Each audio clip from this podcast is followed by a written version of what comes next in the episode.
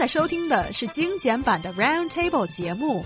关注我们的微信公众账号 EZFM Round Table，点击页面右下角弹幕 view，可以收听往期节目或者参与直播互动。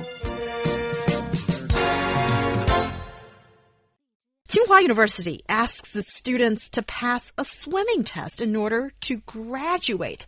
The university has been saying this is a great way to keep its graduates physically fit. Tsinghua University is one of the most renowned universities in China. So not only will you be smart in the brain, you'll be fit in the yeah, body. super fit. Yeah.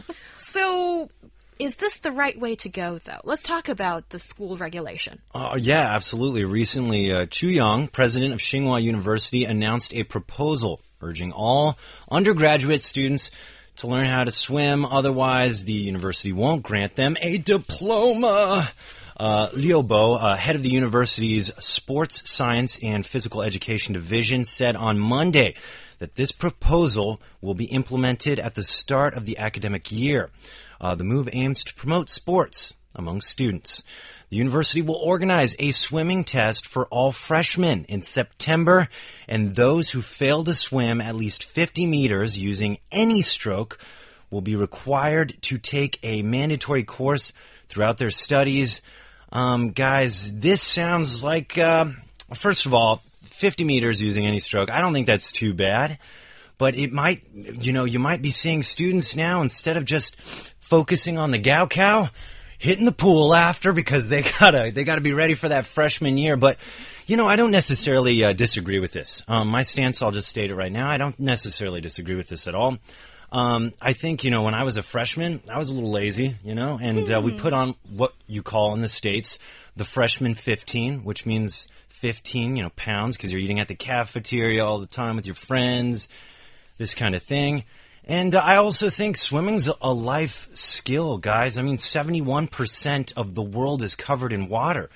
If you don't know how to swim, what happens when one day your friend accidentally pushes you in the pool and uh, you're just like, and that's the last time we hear from you? I mean, um, I'm not going near the pool. yeah, well, okay, Or well, water. people, you know, you might know that you don't you don't know how to swim, but sometimes other people don't know, and this kind of situation could be bad for you. Yes, and uh, a lot of netizens are joking and uh, making fun of these new proposals. Since one said, "Oh, now I don't have to choose from uh, Peking University and Tsinghua University because I don't like to swim. Like he can get in." And there's this uh, this this joke saying, uh, "When you got a girlfriend, your girl when your girlfriend asks you, so if you and my mom fell into a river, so who's who are you gonna say first? That's the and, most difficult and that question in the world. question puts a lot of men into well a rock and a hard place between rock and hard place. So now you can just find a Tsinghua girlfriend. So you solve that problem.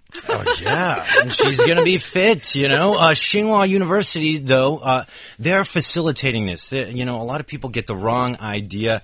Tsinghua University uh, decided not to arrange classes for freshmen between 1555 to 1920. Uh, so they have this block of time to, I guess, if they want, practice swimming. Um, the swimming classes uh, are also pretty small. I think they're 20 students. So, you know, it addresses that safety concern for these students. But you know, I do want to say, I, I do have a background in swimming because at my university, my job was a lifeguard. And I will tell you, swimming is very difficult. Actually, getting from one end to the other in a pool, uh, just doing, you know, basic strokes, you should be fine. Breaststrokes, so easy. And it's almost, it's just kind of relaxing. Things like the backstroke, you, you practically look like you could be drinking a pina colada as you go from one end to the pool uh, to the other.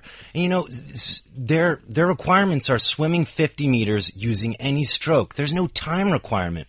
I remember to be a lifeguard every uh, twice a month, just by surprise, they'd make all the lifeguards jump in the pool when the pool was closed early in the morning. We'd have to swim, you know, uh, like five times back and forth uh, within 10 minutes, doing whatever stroke they told us to. Then we had to dr- jump out, go to the deep end of the pool. They threw a brick in, and we had to dive down to 13 feet, pick up this brick, hold it above water, and do the egg beater uh, to keep ourselves afloat. And you know, I learned that swimming is definitely very hard. And if you want to do it right and do it very well, it takes practice. But to be able to just float from one end to the pool to the other, guys, it's not so hard. And I think it's definitely a life skill all of us should try to get. That's interesting if you're saying that swimming is a life skill, as some experts actually say that it's a fundamental skill that every Chinese person should be equipped with. And our WeChat listeners, uh, I've got a few of you, um, let's just say led by 孤独百年 says, learning how to swim can save your life in critical moments. So it should be something considered as a fundamental skill that everybody should know. But, and also we've seen more, uh, universities mm -hmm. have this, uh, university requirement for its students. Should we alleviate, uh, let me think. No, it's elevate swimming to that level of importance that it's something everybody should know. See, for me, that won't be a problem. I feel like a school can do what, whatever they, they uh, view reasonable to their students. In a way, they're just trying to make them more athletic, make them more fit. So I, well, of course, if they can offer some alternatives, saying you can run really fast on so many laps, that, that'll do. Or can you, you can run a marathon, that'll do. It's just offering options would be good. But swimming, um, I mean, make it compulsory and mandatory. Uh, the good thing about that is when you think of an elite school, it always comes with some interesting anecdotes. So we know that um, in 19, the, the Tsinghua University has actually um, has this regulation 90 years ago, and there are famous people learning there, like namely uh, the great author Liang Qiushi. He has this little anecdote of not knowing how to swim and learn it for in the school year and then um, barely survived in the pool and then got graduate. When you hear this little fun, interesting anecdotes, you feel like you got a little, uh, some personal touch or some fun details about the school, and you find it more in a up class. And we want that. It's it's fun. It's cute. I mean, like I like this initiative, but compulsory is a strong word for me. And uh, I mean, you look at. Uh, uh, the Hainan Provincial Commission in a uh, 2014 report that showed that 79.4% of the students in Hainan could not swim. Um, 94.7 of the female students in Hainan could not swim. How do you go to the beach and get in the water? What if the tide takes you out?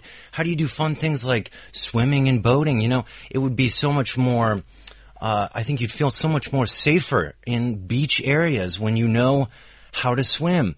But at the same time, you know, universities, uh, their mainstay is the academic realm, and I understand that. That's what people are expecting. That's what's compulsory.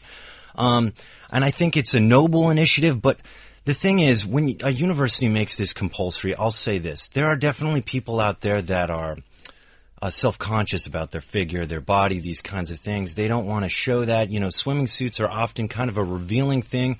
I don't think they should be forced into that situation where they have to, write their freshman year in front of everybody they're just getting to meet, jump in a pool. If they're not comfortable, you know, with, with who they are yet. And these kind of things goes throughout mm-hmm. college, you know, where you become more comfortable with who you are. You're comfortable in your skin. So I think for that reason, I wouldn't make it compulsory, although I do like the initiative because, as I had said, there's so much water on this earth and seems like there's going to be more with, you know, many people speculating about global warming. So these kind of things, knowing how to swim, uh, could save your life one day. And that's definitely some, you know, education that is going to be very useful. Yes, I agree with Ryan here. And excuse me, mm, uh, mm. I'd like to make a little statement. It's Liang Shiqiu. I made a typo on my mouth, and uh, and uh, I wanted to say that uh, I think the schools are thinking about maybe some people really don't want to do that. That is why they're saying it's for the 2017 freshman year, if you're enrolled in the school, you have to do this. So for the students who are already a Tsinghua student, they don't really have the that kind of compulsory rules. And I don't think many people would choose, actually choose Peking University instead of Tsinghua because of that. So I, I'm still all for the rule. Yeah, I see that you guys are firm supporters of um, people equipping with this necessary skill, and I think I do agree with that. And our WeChat listener, Yuer, says, "What if a student has?" A phobia towards water, then um, there should be those cases that maybe um, having a substitute sport can be a good thing too. I think then w- with this question, um, I, I think we need to figure out what we're trying to do here. Is it just to keep people fit? Then there's multiple ways to Mm-hmm. Yeah, keep yeah. people that way. Or is this a necessary skill that it's something that you should be equipped to save your life? both. And Okay. that's why it's It so be- great. yeah. That's why it's so great.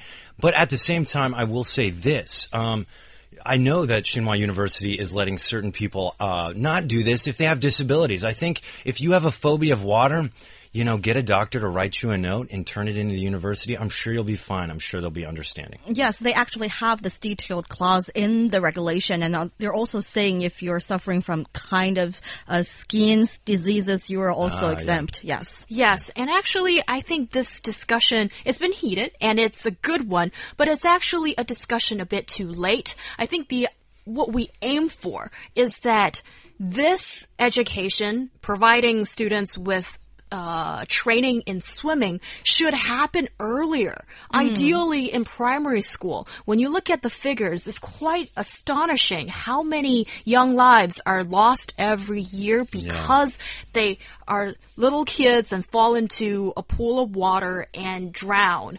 And during summer vacation, um, this might be more prevalent in rural areas when there's no swimming or lifeguards as capable as Ryan Price guarding you next to the water. I'll save you. Yeah, and lives are are lost so easily. So I think it's really mm. important if all kids can have the skill, but the impediment towards that is simply there is not enough money for every school to have a swimming pool. So that is also something that I think in the long run needs our attention and certainly the government's attention as well. Yeah, I think, you know, college is an investment in yourself in the long term. So if, I think only these life skills definitely would help you make sure that, you know, after all that investment, uh, if you go to a beach, it's not all over. You'll be just fine because you'll know how to swim. Yeah, that is something I absolutely agree with you.